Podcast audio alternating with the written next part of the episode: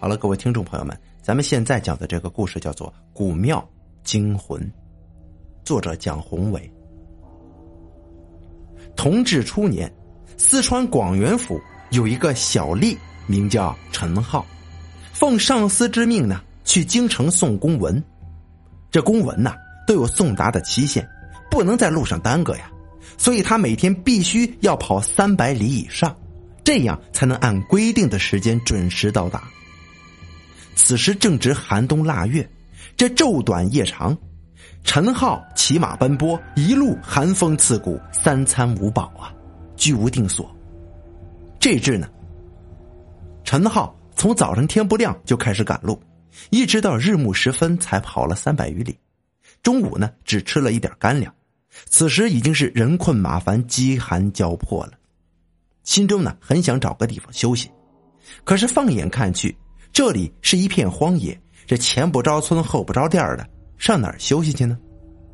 眼看着天色渐渐暗了下去，他不由得心中有些焦急。好在又走了不到一里路，忽然间看见呢前面有一处与古宅，走近一看才发现呢这是一个庙宇，这陈浩就决定了。先在这庙宇内暂住一晚。这寺庙内的围墙啊，残破不堪，两扇大门红漆已经剥落了，庙门虚掩着，里面呢似乎并没有灯火。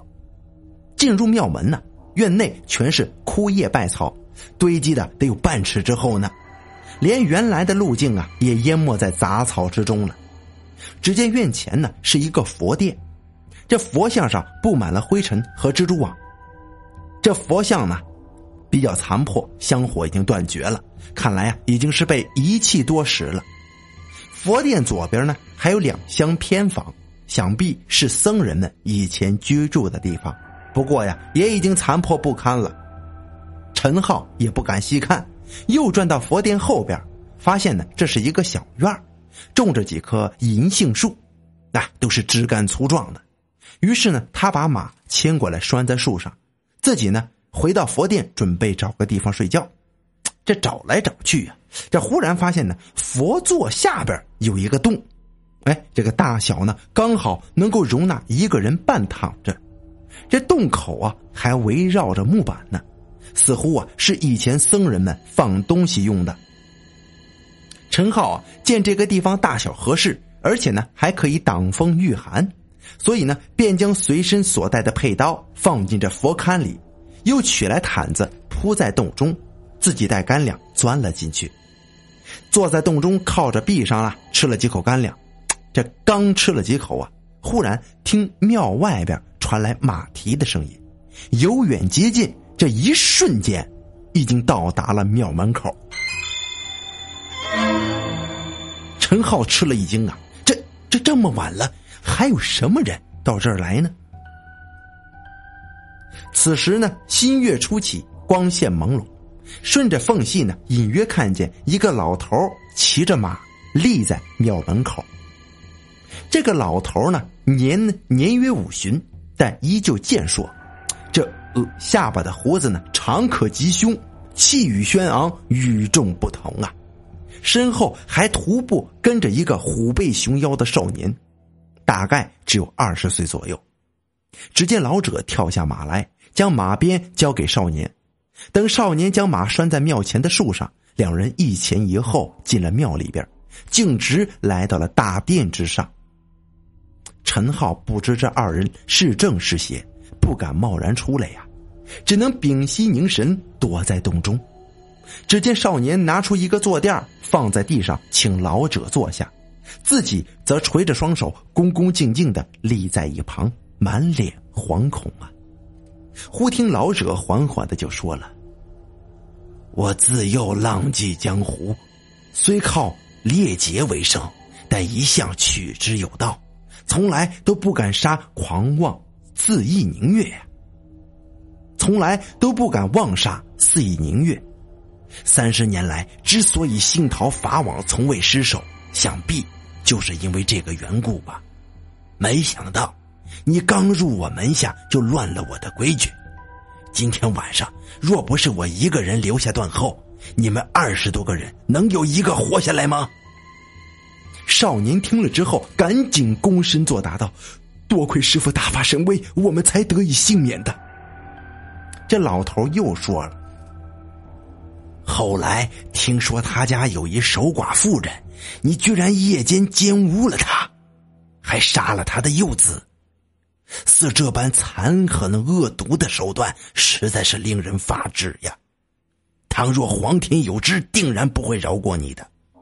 再者，若你被捕，死罪难逃，必然会牵连我们所有人的。”少年一听，脸色大变呢，仓皇跪在地上，对老者磕头啊，口中弟子罪该万死，请师傅恕罪，我愿意接受重罚。老者双眼微闭，不为所动，冷冷一笑，说道：“切，到了这个地步，你难道还想活命吗？圣人之道，不外一个恕字。你也有家有妇孺啊，要是遭受如此凌辱，你能甘心吗？你还是……”自我了断吧，以为孤儿寡母的在天之灵。说完，便解下少年身上的佩刀，让少年自行了断。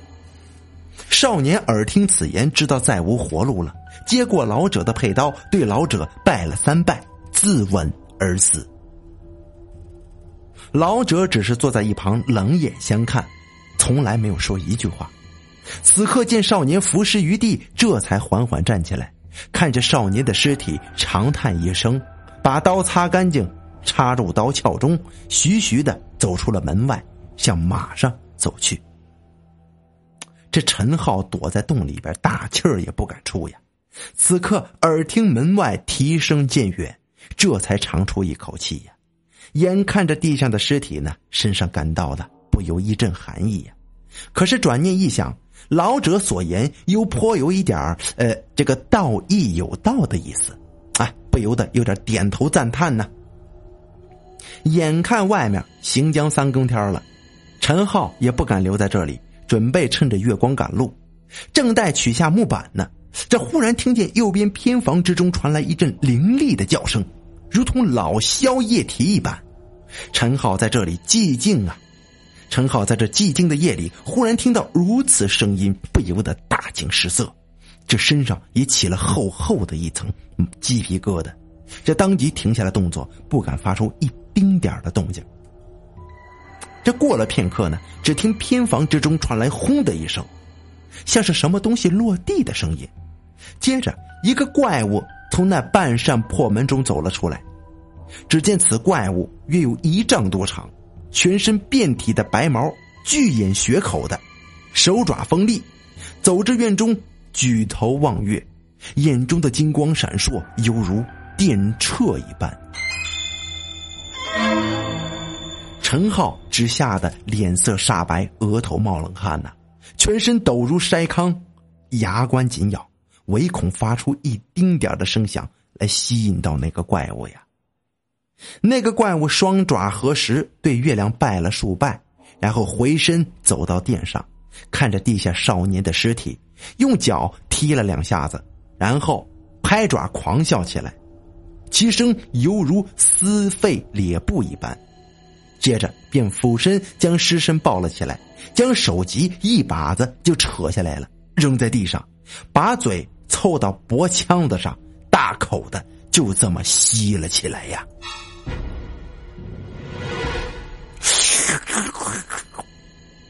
等到腔中血液吸尽，怪物又将尸身的衣服给扒了，张开血盆大口，就着就这么咬了起来。咬骨头的声音咯吱咯吱的传了过来，就像是猫吃老鼠一般。这不到两个时辰，就连皮带肉吃了个干干净净，只剩下遍地的白骨。吃完之后，怪物意犹未尽呢，又将头颅从地上捡了起来，拿在手中看了又看，忽然左盘右旋，乐不可支，居然跳起舞来了。跳了许久，忽然听见外面隐隐约约的有传来鸡叫的声音，这怪物呢，方才仓皇自顾啊，将头颅扔在一旁，来到院中，将双爪合起，对月狂拜。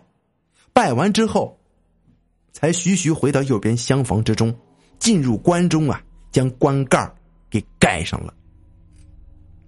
陈浩此时在洞中是毛发悚然呐，这身上的冷汗已经数层衣服都湿透了。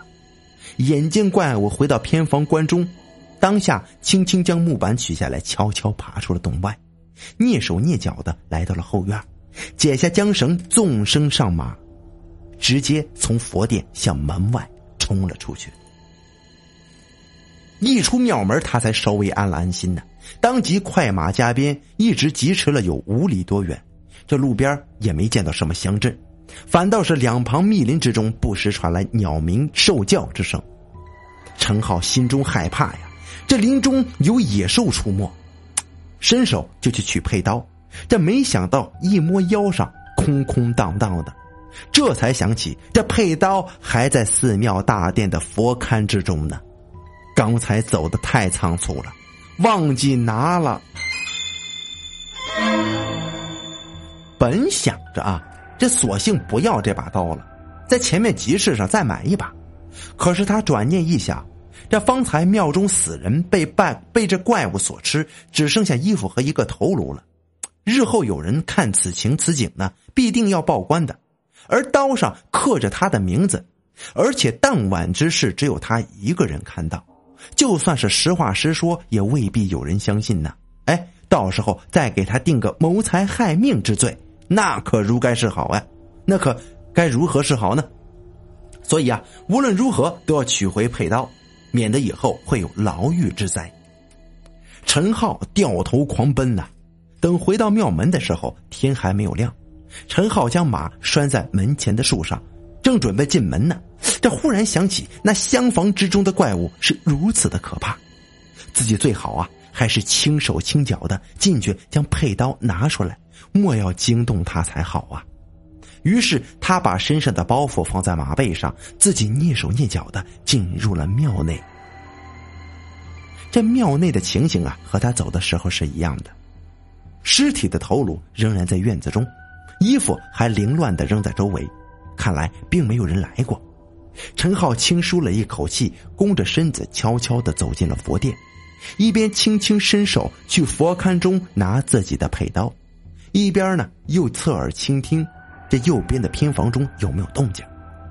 此时啊，四下寂静无声，连一根针掉在地上都能听得清楚。陈浩右手刚拿到自己的佩刀，忽听门外传来一阵马蹄的声音，这声音是越来越近呢。似乎马上就要到庙门前了，他不由得大吃了一惊啊！若是此时有人进来看见庙中的情形，就怕自己浑身是嘴也说不清了呀！惊慌之下，右手不由得一抖，这手中的佩刀“邦当”一声，就掉在了地上。陈浩心中大惊啊！完了！正待弯腰将刀拾起来的时候，忽听右手厢房之中传来一阵咯吱咯吱的声音，那似乎是棺盖正在移动啊！他心中大呼糟糕啊，一时懊悔不已。没想到自己千算万算，还是将这怪物给惊动了。正想拔脚狂奔呢，只听轰然一声，棺盖落地，怪物已经从厢房冲了出来。